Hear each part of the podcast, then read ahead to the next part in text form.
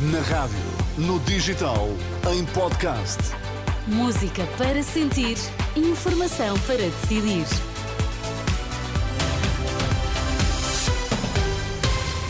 Atualizamos agora toda a informação na Renascença. Vamos saber quais os títulos em destaque a esta hora. Para dar resposta à elevada pressão nas urgências e nos internamentos, Santa Maria está a adiar cirurgias programadas. Vítimas de abusos sexuais na Igreja Católica são recebidas hoje pelo Presidente da República.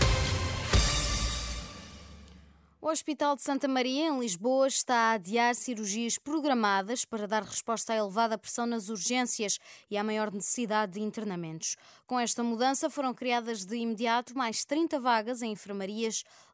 Lucindo Ormondo, diretor clínico adjunto, garanta à Renascença que todas as cirurgias urgentes estão programadas falámos com os diferentes uh, serviços cirúrgicos de forma a que as cirurgias que fossem efetuadas eram todas as cirurgias só relacionadas com trauma, neoplasias e outras áreas prioritárias, como por exemplo cirurgia vascular, isquémias e ambulatório, desde que não implicasse internamento. Portanto, houve uma reorientação da tipologia cirúrgica e isso está a ser efetuado. Ouvido pela jornalista Anabela Góis, Lucindo Ormonde admite que é previsível que a situação se mantenha nas próximas semanas.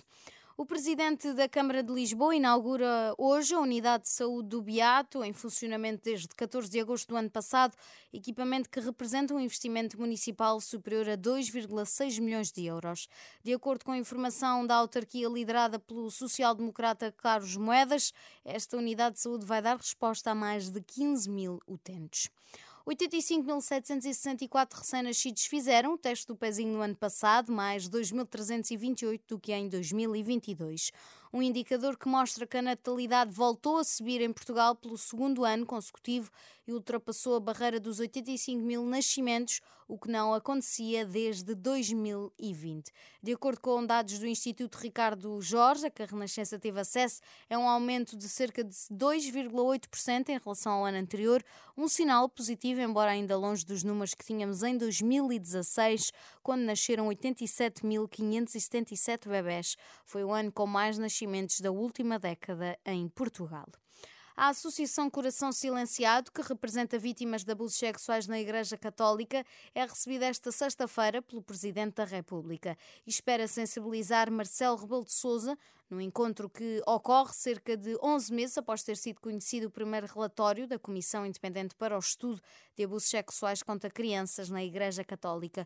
Depois, no domingo, algumas das vítimas são recebidas pela Conferência Episcopal Portuguesa em Fátima. Na primeira semana, sem o IVA zero, o cabaz de bens alimentares subiu cerca de 7 euros.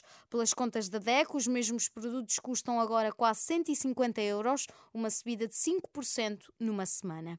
Em nove meses, o produto que mais subiu do preço foi o azeite, que aumentou 50%, mas as laranjas, os brócolos e a pescada fresca também aumentaram mais de 40%. Deus na Escuridão é o novo livro de Walter Ugumem. O romance passado na Ilha da Madeira encerra uma tetralogia dedicada aos temas de irmãos, ilhas e ausências, que o autor iniciou com a desunamin... aliás, com a desumanização. Em entrevista ao Ensaio Geral da Renascença, Walter Ugumem, assume que este é, porventura, um dos livros mais espirituais da sua carreira e que presta uma homenagem às mães. O livro, sendo acerca de dois irmãos, o que ele quer é confiscar o amor das mães. E o tamanho do amor, do amor de uma mãe poderá ser apenas comparável ao tamanho do amor de Deus. E que lugar ocupa Deus? A espiritualidade faz sempre parte porque é, é da minha natureza. Mas este livro é o, livro onde a espiritualidade se liga de uma forma mais efetiva essa omnipresença da possibilidade de uma divindade, de um, de um Deus, que justifica praticamente todos os gestos. É, é essa, em última análise, a grande esperança, é que Deus esteja a organizar as coisas, porque à humanidade sobra sobretudo a coragem, mas nem sempre a inteligência. Deus na Escuridão, o novo romance de Walter Ugumem, que vai estar em destaque no ensaio geral, chega dia 18 às livrarias com a chancela da Porta Editora.